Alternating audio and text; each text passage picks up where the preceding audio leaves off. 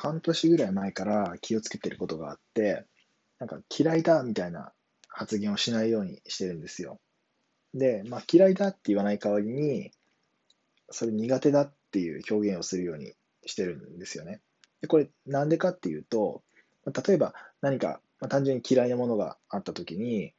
僕はこれが嫌いですというのと、僕はこれが苦手ですっていうのだと、例えば嫌いだっていう表現っていうのは、結構、なんていうんですか、まあ当然その主観的な表現ではあるんですけれども、なんかちょっと突き放したような感じがあると思うんですよね。で、一方で、苦手だっていう表現っていうのは、私、そのものに対して嫌いだっていうよりも、ちょっと謙虚な姿勢が出てる気がするんですよ。で、僕の知ってるその、よく苦手だっていうような人っていうのは、大体謙虚な人が多くて、多分そういう人たちって素で言ってると思うんですけど、まあそういう人間になりたいなと思って、ちょっと心がけて使ってます。